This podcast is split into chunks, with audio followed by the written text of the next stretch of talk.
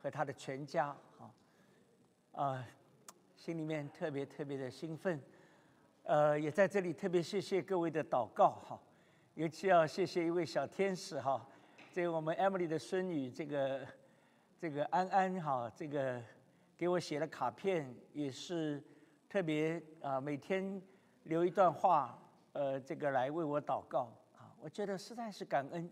虽然只有几岁的孩子，主耶稣要我们每一位都回转向孩子的样式，因为真正见到神国度的，正是像孩子这样的人。所以，我想我们同心在这里再次来做一个祷告，我们求上帝，让我们看见他存留我们的生命，乃是为着他荣耀的旨意，为着更大的福音的合场。恩主，我们感谢你。因为我们的生命、动作、气息存留都在乎你，主啊，当你把我们存留在世上的时候，我们不知道前面还有几里路，但是我们只知道，如今这些路都交托在恩主的手中。主啊，愿你照你的美意成就在我们的身上，愿主你的心因你的儿女，主啊，能够来降服你、来顺服你、来跟从你，就得着喜悦。主啊，再次把下面的时间交在恩主的手中。当年你怎样向使徒保罗来展开那个意象，今天主啊，照样让我们同心在这里看见上帝对我们的带领，对我们教会的带领，使到我们真正成为福音的灯塔，照亮近处和远处，把荣耀颂赞归给你。垂听我们的祷告，奉耶稣基督的名，阿门，阿门。呃，我觉得实在是 这个好，好，好，谢谢。好的，好，谢谢。可能知道我的声音已经到强弩之末，哈，也好，但是呢，真的很感恩，呃，特别呃，觉得很亲切，哈。我们那个教会的英文叫做 CGCM。就是 Chinese Gospel Church of Massachusetts，好，Massachusetts 是李秀全牧师把它翻作满山秋色，好，呃，其实我觉得它的春色也非常漂亮。那么我在德国，呃，这个牧养了四年多的教会呢，其实跟贵教会的这个字母啊是，呃，就是中间 shift 一下哈，我们叫做 CCGM，哈，你们叫做 CGCM，哈，所以呢。呃，以后很好记哈，也记得请为我们在德国的这个小小的教会 CCGM 来祷告哈。我们的 CCGM 呢是呃 Chinese Christian，那么这个 G 呢是一个德文，德文的教会呢，一般它可以叫做 Gemeinde 哈，Gemeinde 其实是 community 的意思哈。当然，教会本身就是一个属灵的一个团体，一个 community 哈。那么 M 呢？各位，这里的 M 是 Massachusetts，我们的 M 呢叫做 Manhattan 啊，Manhattan，呃，它呢是一个不大的小城，但是呢，它旁边有个很著名的叫做海德堡。海德堡呢是呃，这个诗人歌德说他的心就失落在海德堡哈，呃，非常的美丽漂亮。那这个海德堡呢也是产生了许多德国的著名的哲学家哈。这个黑格尔啊，还有那个这个海德，呃，海德格，好好几位呢，他们都是曾经在海德堡留学，呃，读书。当然，海德堡大学呢，也是德国最古老的大学，哈，呃，在呃一三八六年啊就建立了。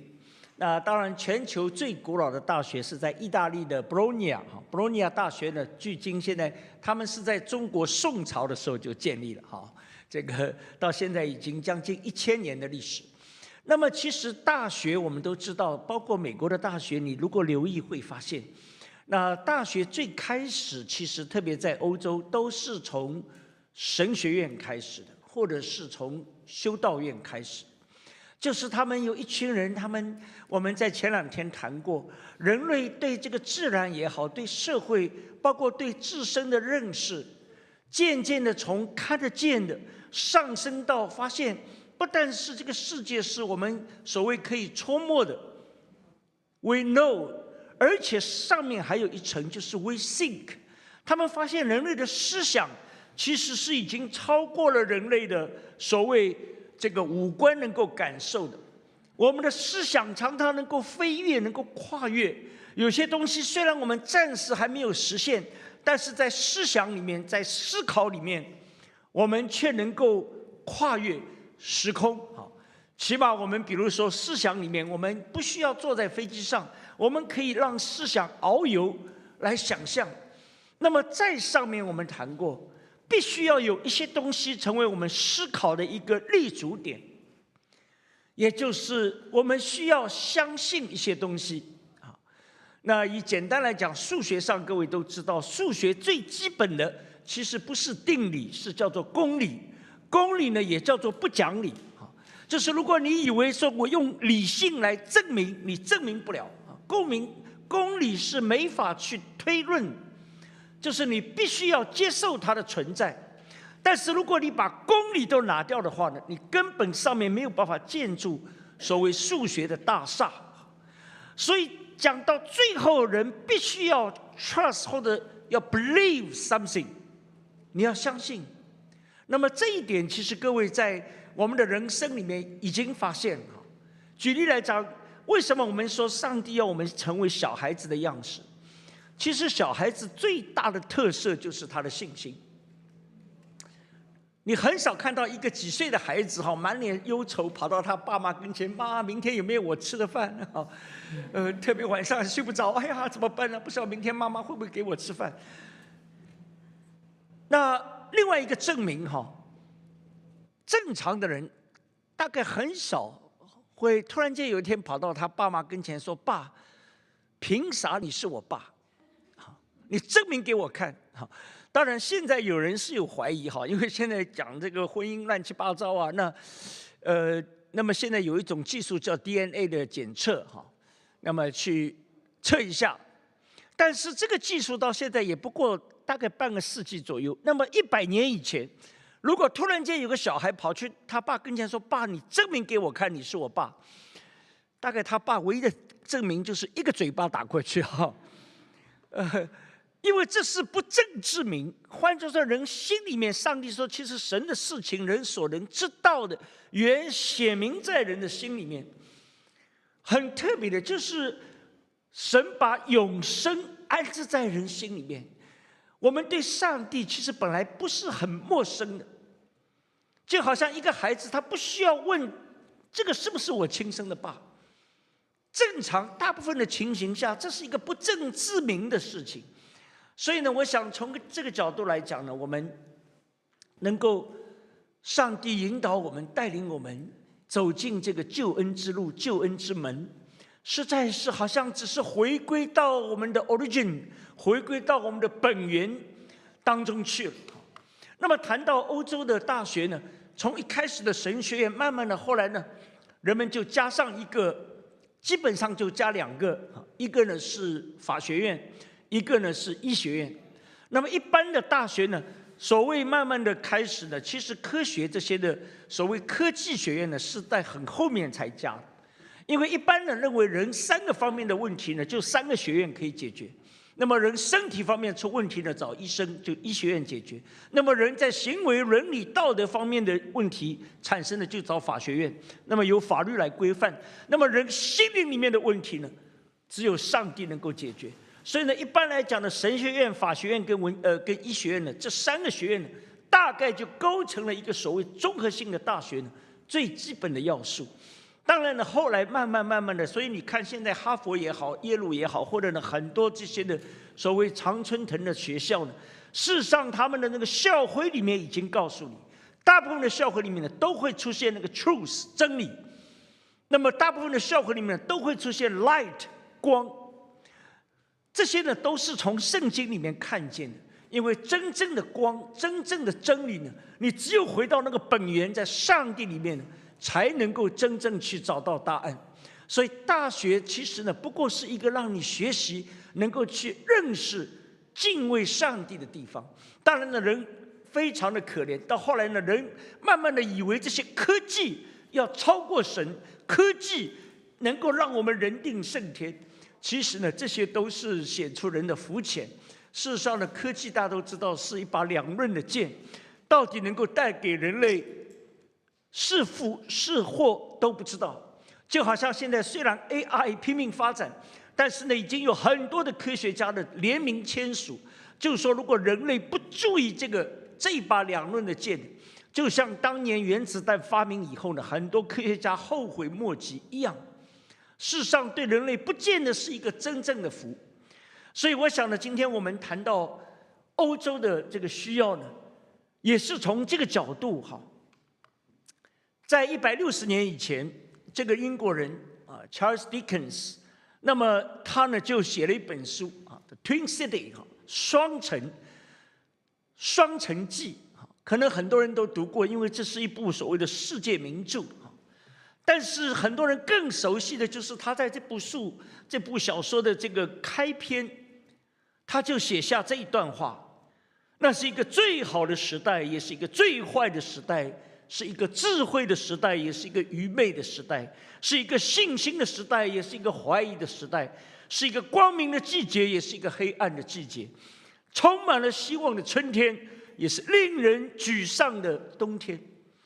那么，虽然这本书到现在已经超过一百六十年，但是你看一看这个世界有没有改变呢？这段序言你套在任何地方都适用。当时他讲的两个大城，一个是英国的伦敦，一个是法国的巴黎。那两个城市在一百六十年前被认为是现代人类文明的代表。那么今天这两个城，你可以换成纽约和洛杉矶，或者纽约和上海，或者是这个华盛顿和北京，你都可以套进去。人类永远。以为城市就是我们现代文明的代表，但是就在这些高楼大厦、所谓现代科技的背后，一百六十年前，正是工业革命在英国如火如荼的时候，人们觉得好像一个好时代来到了，这些机器可以代替手工了，人类的智慧现在开始让我们前所未有的产生那种膨胀的自信心，但是。Charles Dickens 一针见血，当时的背景大家都知道，就是一面就是血流成河的法国大革命，英国的情形也好不到哪里，乌烟瘴气，许多人成天流连在那些的酒馆里面、妓院里面，整个社会治安一塌糊涂。所以他在这个大背景底下，他写下这一段序言。人们常常只看见外表的光鲜亮丽，就好像你我现在所处的。一方面有人说：“哇，不得了，这个叫工业第四次革命啊，就是这个所谓 AI 的时代，人工智能的时代，让人类看见一个辉煌的前景。”但是背后呢，大家都知道，昨天一方面是那个 Charles 这个这个国王的加冕典礼。但是同时，在德州呢，那个枪声响起，九个人死掉。事实上呢，不单是德州，昨天的三个州，包括我们加州，还有呢，密西西比州呢，三个州同时就死人，都是枪击案。那么在加州和密西西比州呢，都是发生在这个 party 里面。呃，这是最讽刺的。party 一般是人们在那里兴奋的表达开心的，结果呢，枪响，然后呢，就就担架出来，人死人就抬走。我想，任何时候，如果你看到我们地上其实就是这样一幅图画，人一方面以为不得了，一个好时代来临了，但是同时没想到也是一个最坏的时代。人以为自己的智慧膨胀，没想到也是最愚昧的时候。人以为自己的信心可以膨胀，但是其实充满了怀疑。人以为光明来到了，但是却堕落最深的黑暗。人以为是一个希望的春天，但是是何等让人沮丧的冬天。世界卫生组织告诉我们，这次新冠一来呢，全球增加了七七千万到九千万的忧郁症的病人，焦虑症的病人同样也是增加了七千万，一亿多人夜不成寐，没法睡着。那么这只是粗略的统计，所以在这样的一个情形下面。当我们聚焦欧洲这个河场，很特别哈。我们都知道，两千年前，使徒保罗本来是要往亚洲去，他已经跑了半个小亚细亚，就是今天的土耳其。那么土耳其它是连接欧亚的一个很重要的一个地域，哈，所谓的兵家必争之地。他本来是想要往再往亚洲去，但是圣灵带领他，就越过这个海峡，就进入到了欧洲。为什么上帝要带领保罗和他的宣教的团队要去到欧洲呢？当然，如果回看历史，你就越来越发现，原来上帝下一盘很大的棋子。欧洲这个真正所谓的兵家必争之地啊。那么，你到欧洲呢？其实很多人就发现，主要看四样东西，简称宫保鸡丁。好，那么宫是什么呢？就宫殿。啊，你到欧洲看都是这很多的这个 palace 啊。那么堡呢，就城堡啊，castle。这个是基本上不会漏掉的。基呢就是基督教啊，因为基本上你到了欧洲离不开啊，整个这个基督教的真正的这个呃被推动、被发展，从欧洲开始的。那么那个丁呢，其实是一个变音啊，就是只看他们的 city hall，叫做市政厅。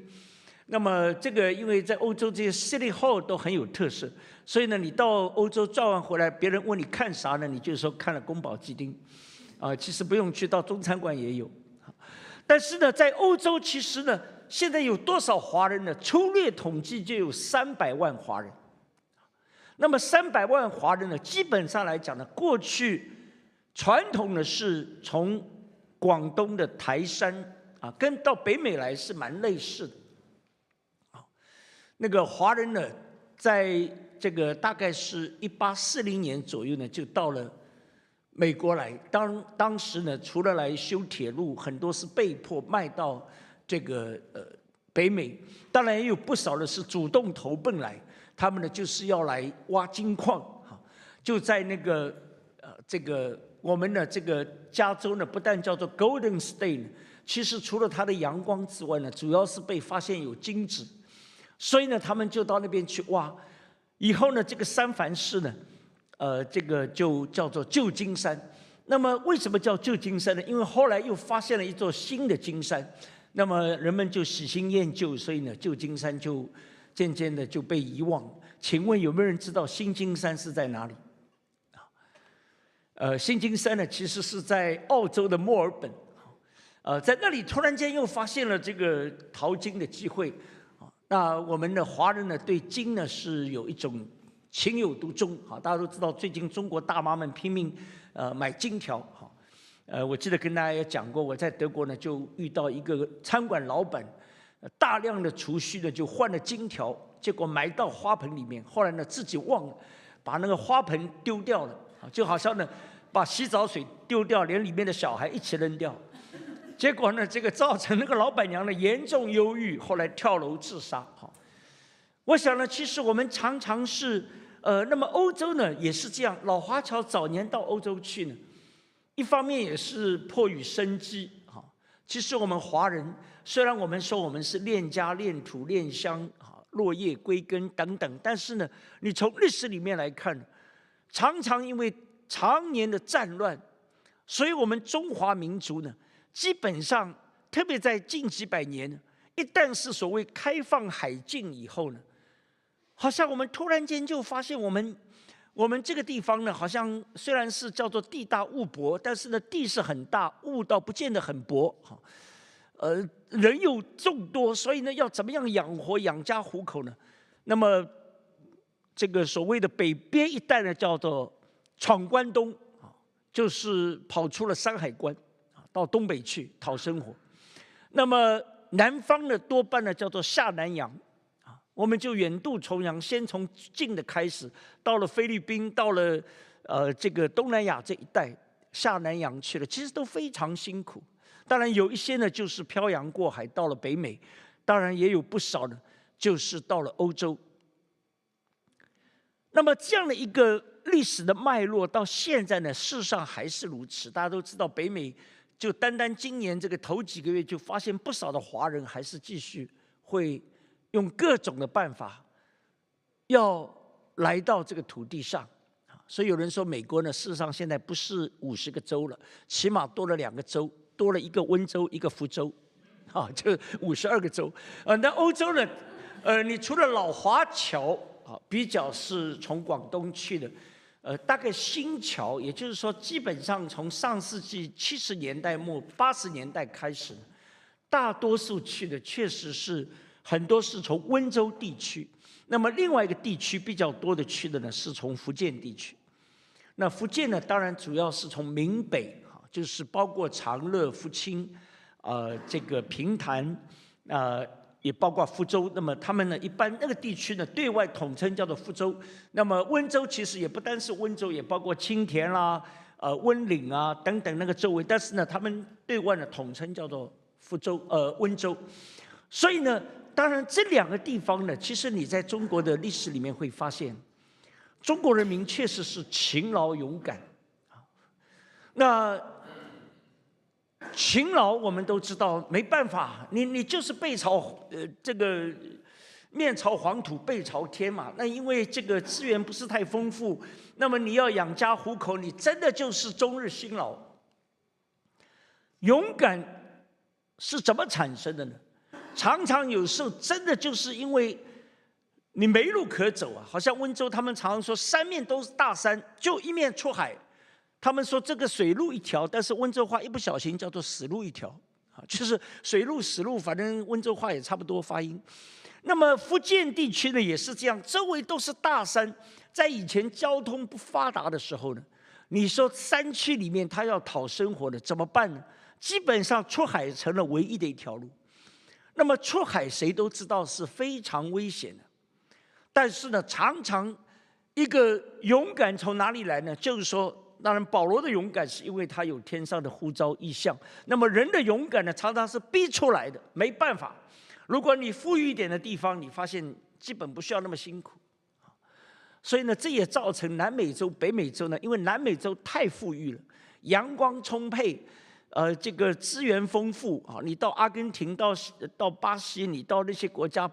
呃，其实资源都很丰富。北美相对来说呢，其实是像像呃美国落基山脉这个往往西边来的，其实大部分都是沙漠地带。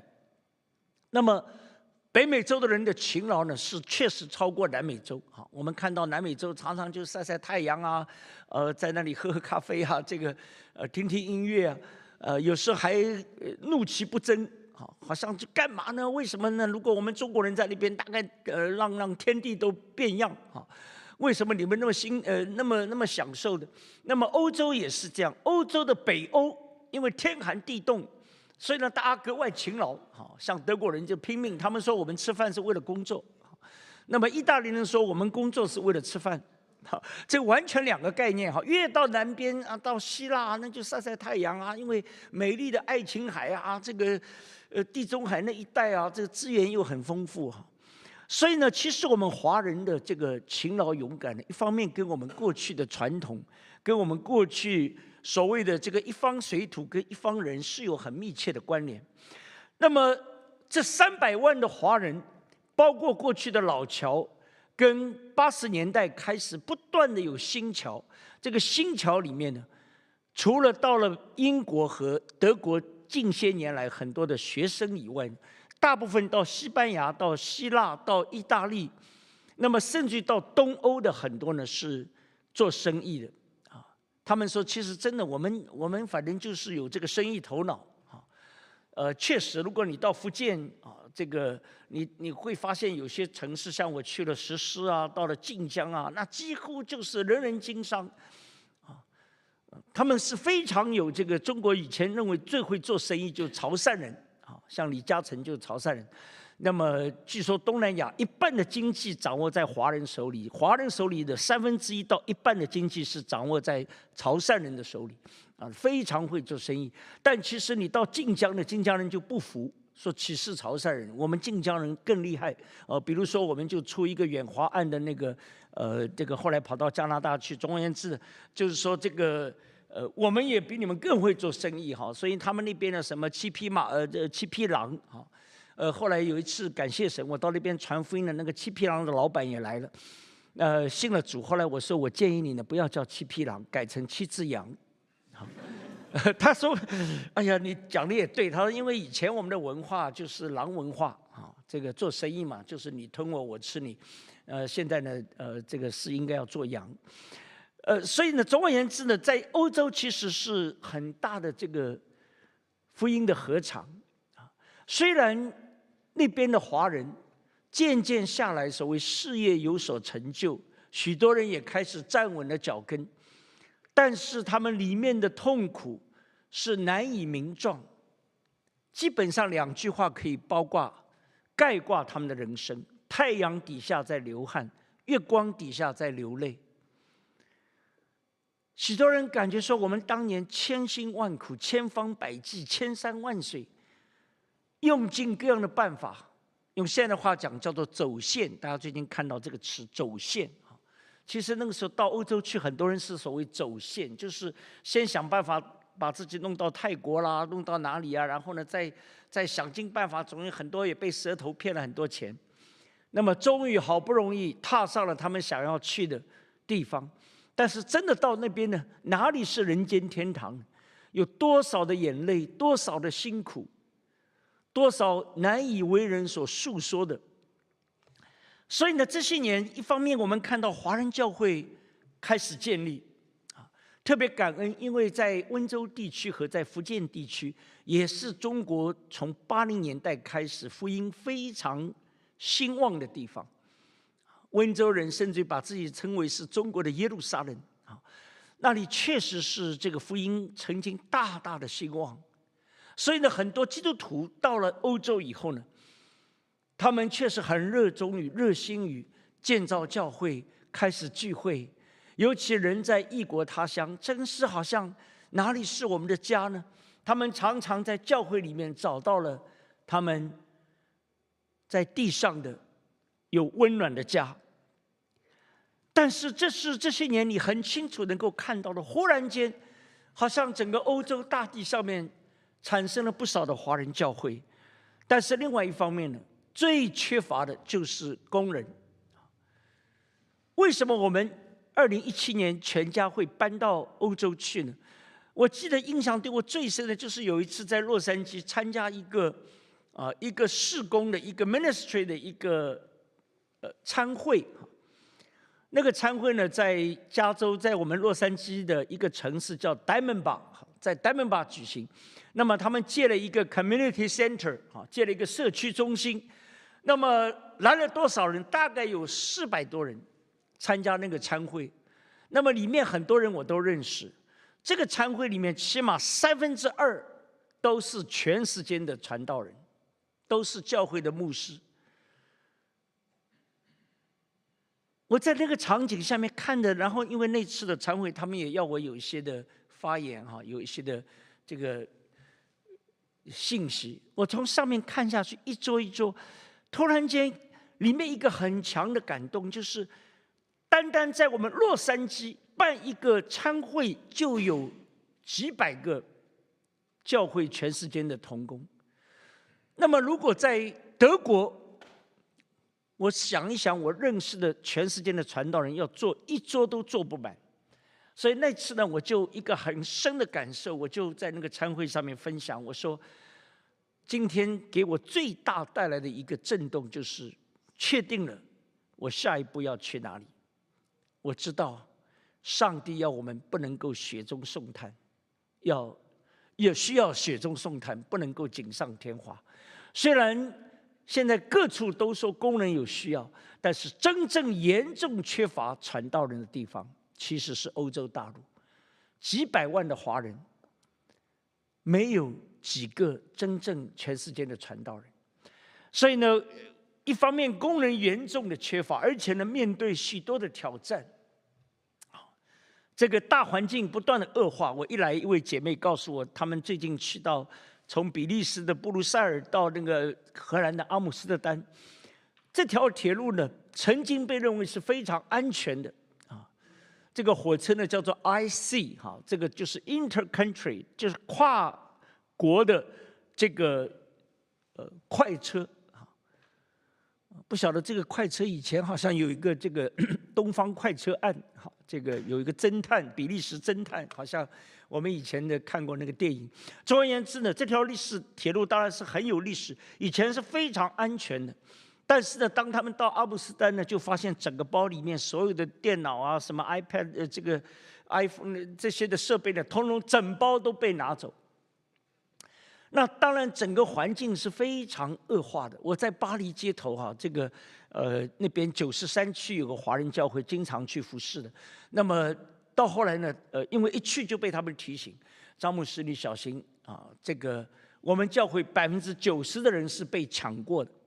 啊不是偷啊，就是明抢，所以呢，张牧师，你你呃，这个出了我们教会，你就需要谨慎，呃，结果呢，造成我心里面严重的阴影啊，因为一出门，一离开他们教会，我就左顾右盼，我不知道现在颈椎问题跟这有没有关系哈，就真的心情特别紧张，呃，尤其他们那边的姐妹很多很惨，因为很多他们。呃，温州地区的很喜欢戴一个金项链啊，等等。后来发现要戴尽量戴细的哈，因为太粗的他们就整个不管，后面一抓哈，那你要脖子还是要 保那个项链，就看你自己的选择。那细一点断掉还好，你保命啊；粗的你就被整个地上拖着走哈。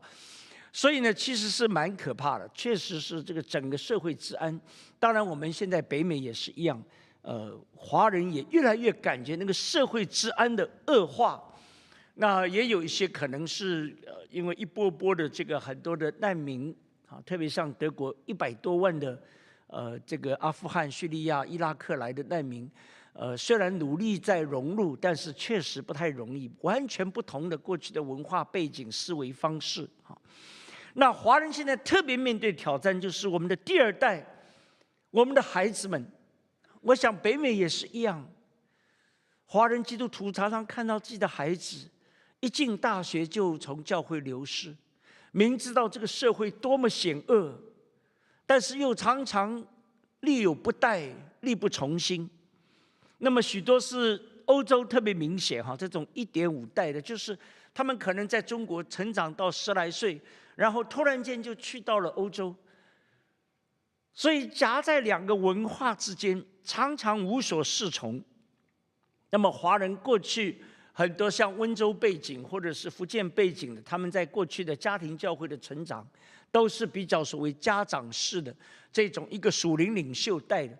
那么现在慢慢的在年龄的更替，在整个教会的转型当中，面对许多八零九零后、零零后甚至一零后，一零后现在都已经十几岁了。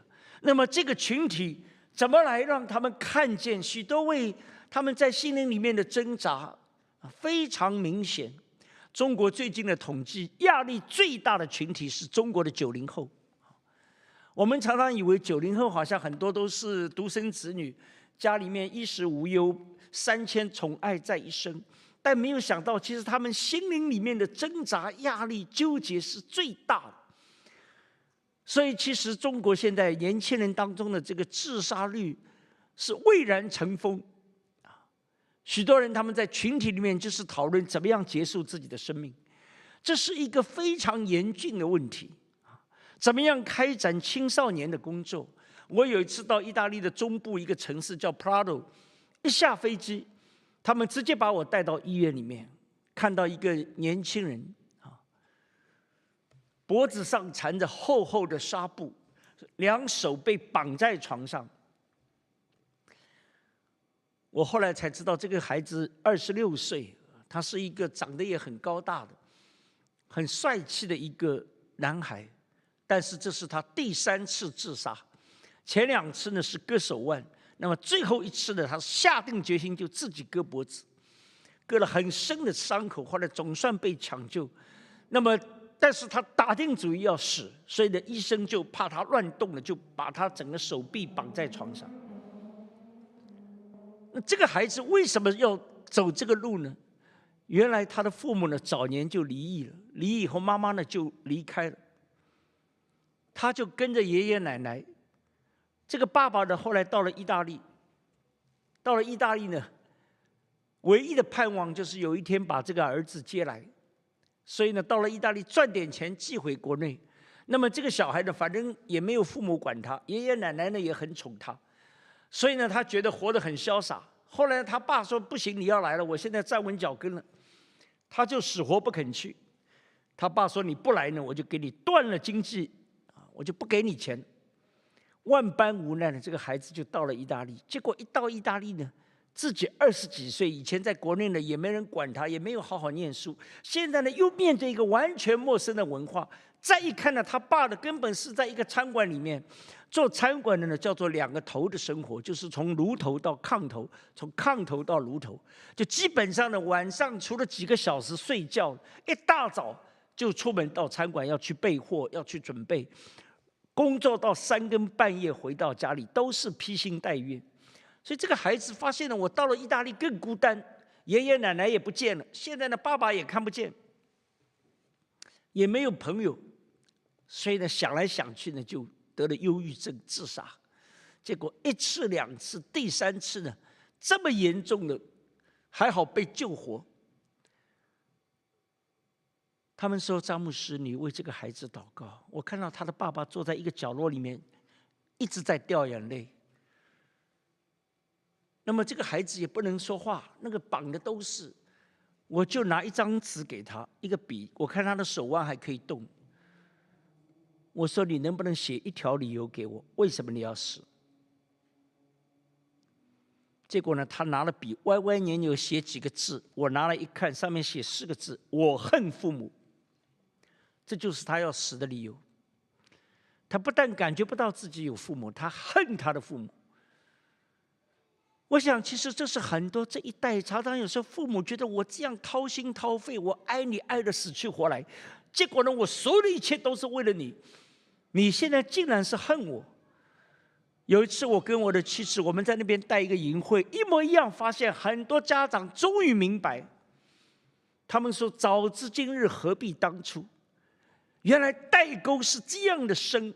那些儿女们看见他们眼中的父母，完全不是父母想象的。你应该这样的，我这样对你，你应该要理解我。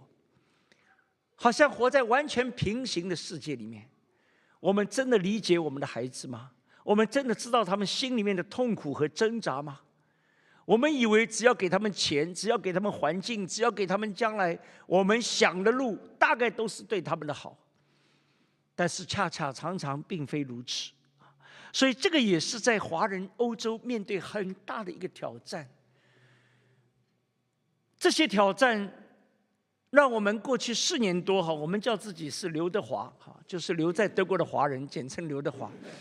呃，当然我们很开心，刘德华本人很郁闷哈，呃，哪有长得那么不帅的刘德华哈？呃，但是呢，确实我们实在是非常感恩啊，特别是我们把全家带去的时候，虽然也有很多人说，其实你们不需要全家去哈，孩子们他们这样连根拔起。但是后来我们去了，才发现，那里的华人说，我们要看一看基督徒的家庭是怎么样来成长，是很不容易，特别对青少年，在完全不同的文化环境、语言环境啊，我的女儿特别一去呢，呃，一开始她不知道，这个孩子的家长排着队给我们打电话说。哎呀，我们的孩子放学以后可不可以跟你们的茱莉亚一起玩？好，呃，他也觉得很有成就感。那后来才发现，原来是因为他们学校呢，整个就他一个亚裔，所以呢，他们看他其实是看 panda 一样，看熊猫一样，就所以特别珍贵哈。所以呃，孩子私下，后来呢，终于时间一长呢，他们就问他 Julia，，你你你是到底是哪里来的？？Julia 说我是 American。他们说，American 哪有眼睛长得那么小的 American 啊？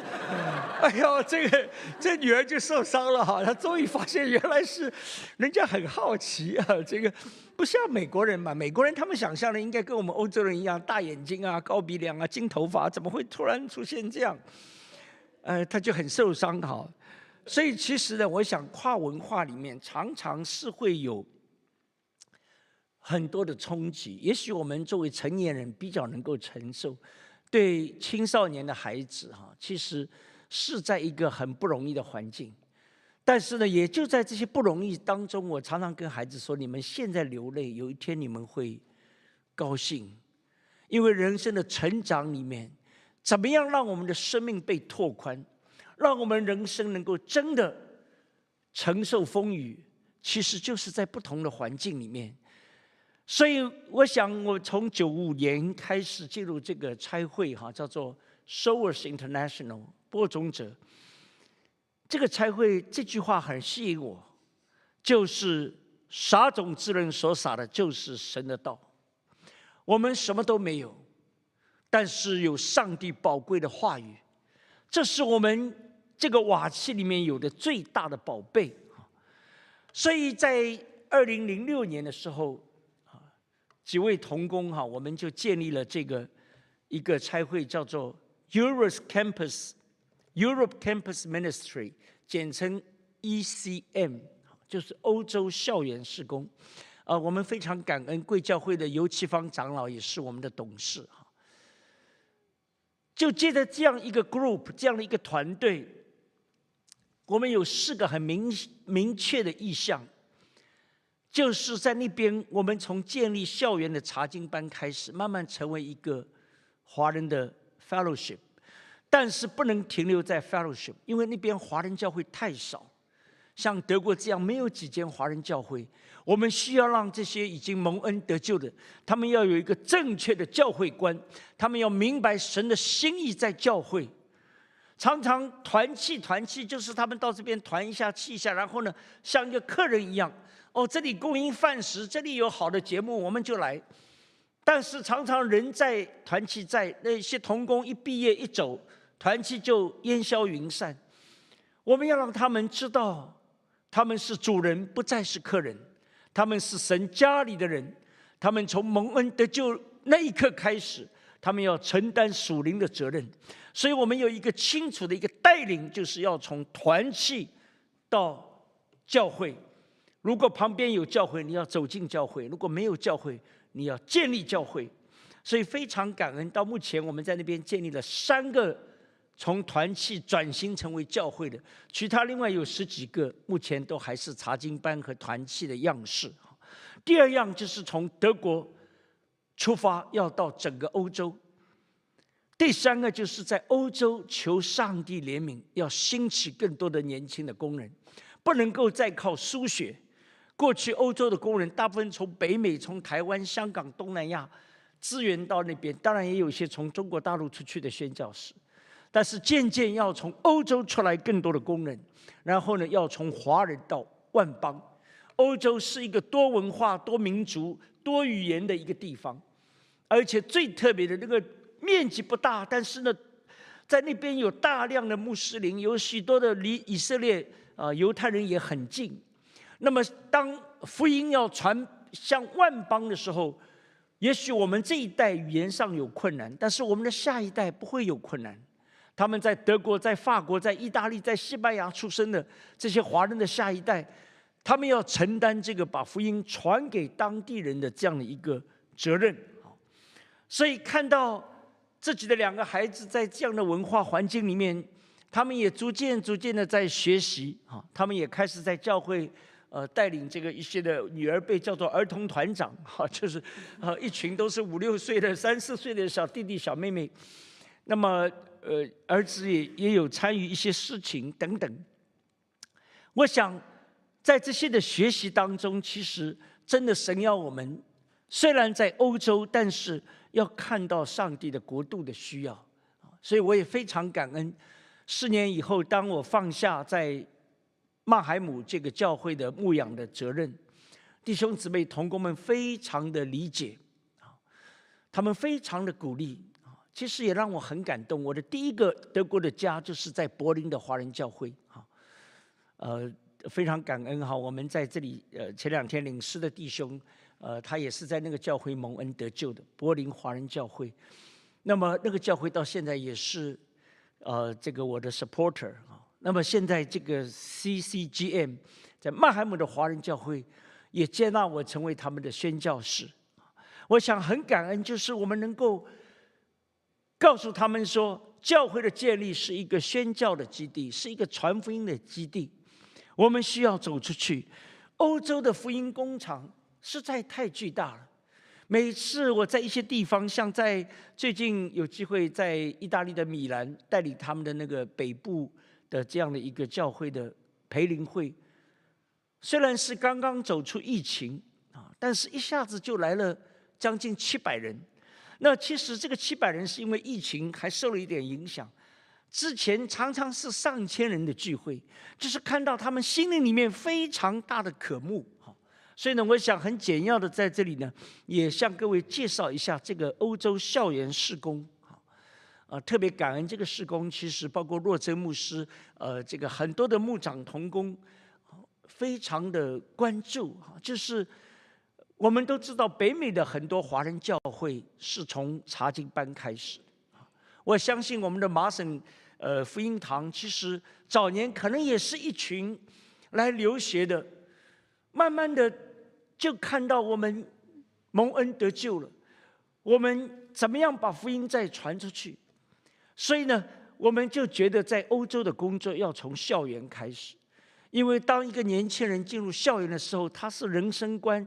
最冲击最大的时候，怎么样让他看见人生不要或者少走弯路？怎么样让他看见自己真正人生的目标使命？所以我们从那里开始，就在德国的西南边，哈，在这个圆圈圈呃旁边的这个呃这个地方呢，叫做曼海姆。曼海姆呢，它有一个很特别的地方，一方面呢，它也被称为德国的。Capital of traffic，啊，就是呃，第一辆奔驰车上街是从曼海姆开始，那么第一架的飞机啊制造是从曼海姆开始的，第一辆的自行车是从曼海姆被制造出来的，第一辆拖拉机是从曼海姆被制造出来的，就是很多跟交通有关的交通工具啊，这个不太起眼的城市，当然这个城市呢，在二战的时候呢。也是一个工业重镇哈，因为它呢旁边呢有两个大型的公司，一个呢是呃，其实这两个公司在北美都是有分公司哈，一个就是巴斯福啊，B A S F。我想我们 Boston 这一带呢很多的化工的企业呢，其实对巴斯夫是非常不陌生。那么巴斯夫的口号叫做 We create chemistry。我们创造了化学，好，他们自认为是整个全球化工界的这个好像是，呃，鼻祖这样。那么这个公司的 headquarter 就在曼海姆。那么另外一个大公司呢，叫做 SAP 啊，SAP 呢是被称为德国的微软，德国的 Microsoft，它在美国其实也有呃很多的这个分公司哈，美国很多企业跟那个 SAP 有。有合作，那么这两个公司呢，当然就有很多的我们华人的员工，特别里面很多是大陆背景的，所以呢，我们看到一方面这个地方呢，交通很便利啊，而且呢有这么多的华人，那么里面呢也有很多的这个呃这个留学生，我们呢是旁边就是海德堡大学，然后呢曼海姆本身有大学，有好多所的大学。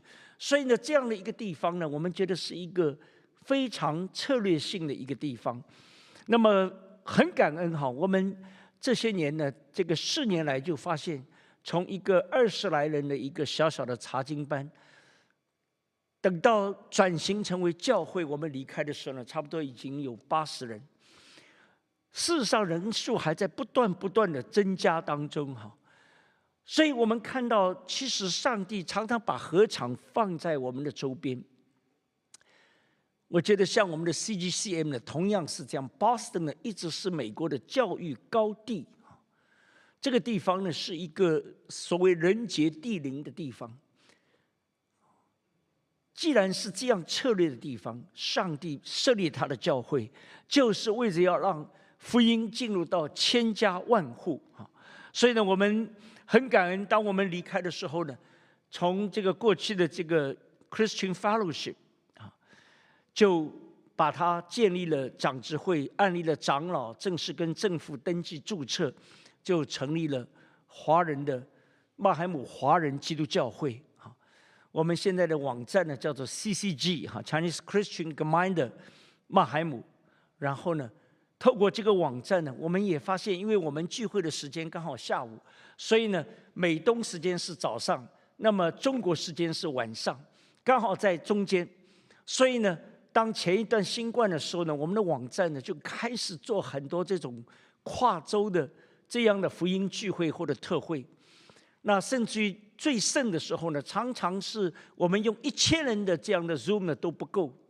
最多一次的是用了六个一千人的 Zoom，当然呢很快就被盯上，然后呢这个这个号码在中国就上不去了哈。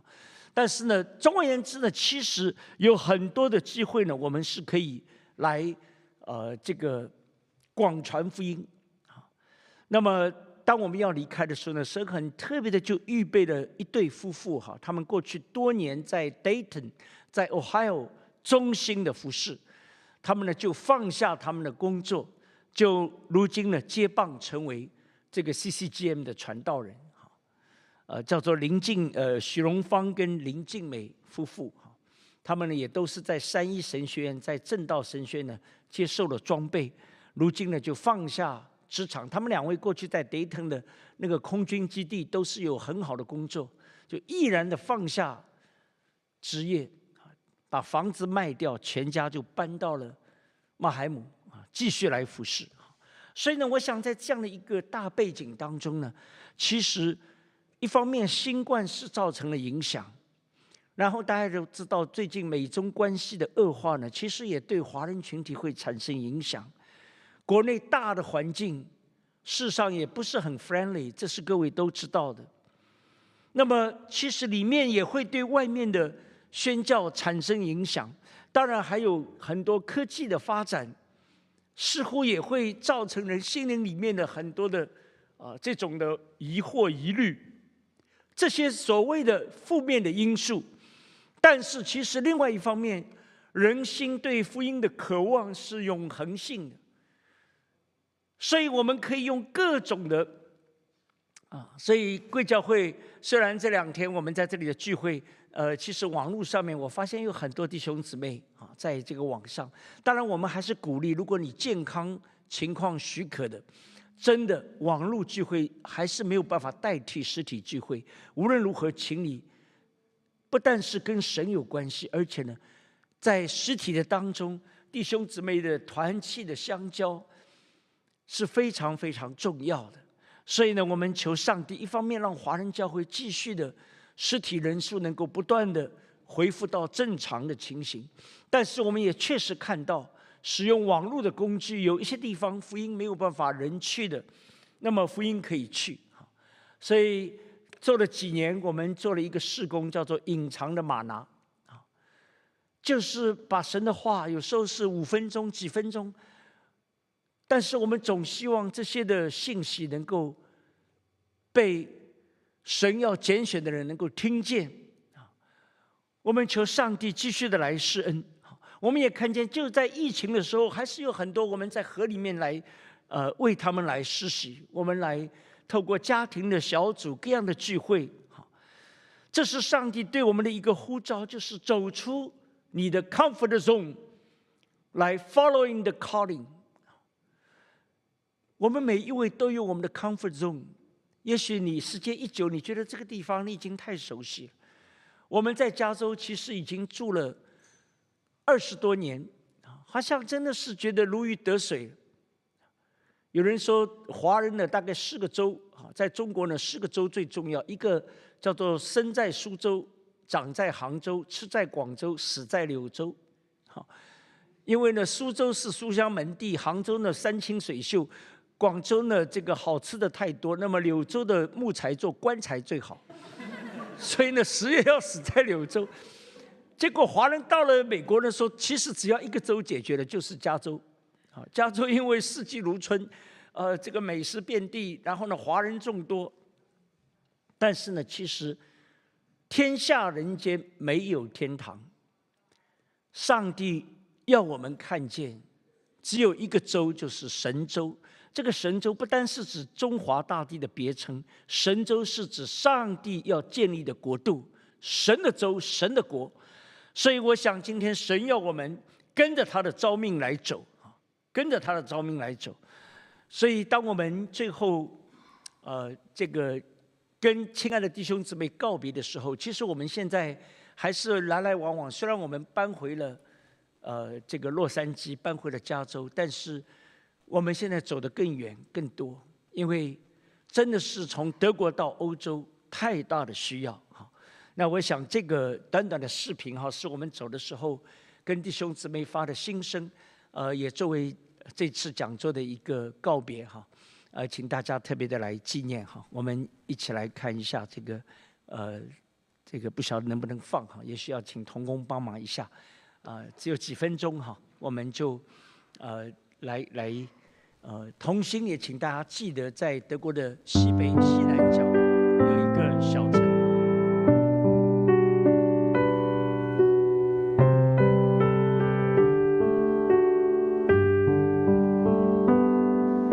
告别曼城，作者张路佳牧师。轻轻的，我们要走了。正如我们四年前轻轻的来，我们轻轻的挥手，作别曼城绚丽多姿的云彩。奈卡河畔的金柳是夕阳中的新娘，莱茵河波光里的艳影会长久在我们的心头荡漾。在村外田野上的青荇，油油的温暖着黄昏后漫步的脚印。沐浴在主爱的柔波里，我们快乐地做耶稣的小羊。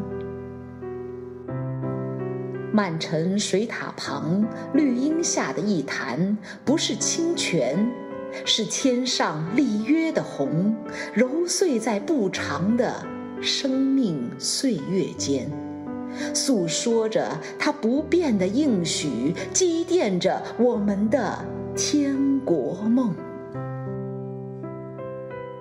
寻梦，在撑起六零后的身躯。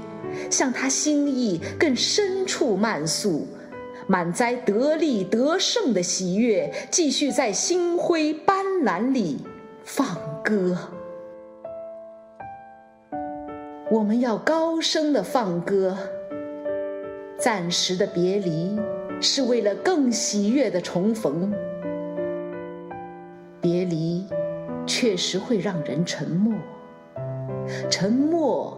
是今夜难忘的曼城，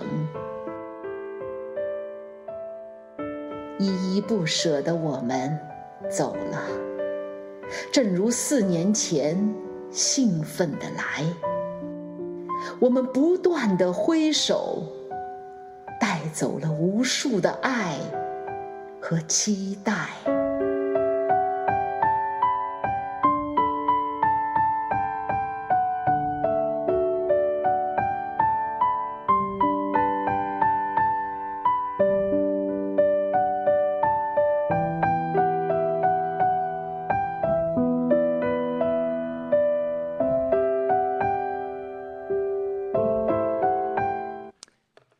我想，可能你听的时候会觉得似曾耳熟哈，因为原作者叫徐志摩。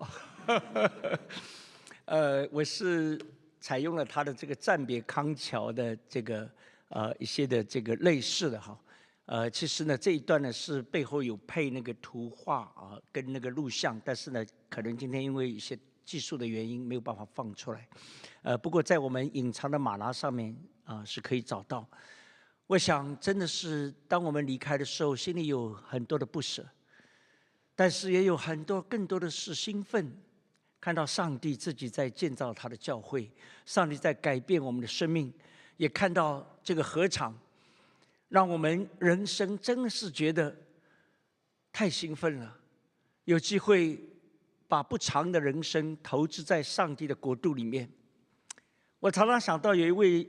呃，这个去非洲的宣教士哈，他叫做 Ariot，他说了一句话，别人说你太傻了，你这样的放弃在欧洲的生活，然后去到那样的非洲，他在一个原始的一个部落里面默默的工作。但是他说了一句话，他说：“如果付出是不能保存的，用不能保存的付出，却换回了存到永远的获得，你觉得这会是傻吗？”我想这句话也成为你我的激励。我们付出的是不能保存的，在地上的，也许是我们的岁月时光，但是却换得了存到永恒的，在永恒里，上帝要纪纪念的生命，这断不是一件傻事。愿我们同心努力，来为神的国度一起来往前走。好，我们来做一个祷告。主耶稣，我们谢谢你，主啊，在此恭敬，主啊，虽然我们的。淫会要结束，但是你的话断不会结束。圣灵在我们每一位心里的感动断不会结束。上帝在主耶稣基督里的爱断不会停止，源源不绝，鼓励我们，鞭策我们，引导我们，使到我们更深进入你的心意，把荣耀颂赞归给你。我们在这里为 CGCM 祷告，我们在这里为 CCGM 祷告。我们在这里为普天下每一个属上帝的教会祷告。最黑暗的时代，实在需要上帝你自己所设立的灯台，成为黑暗中的光，成为山上的城。主啊，愿你来使用你的教会，做好准备，迎接主再来，广传福音，直到主临。垂听我们众人的祷告，如此祈求，奉主耶稣基督得胜的名，阿门，阿门。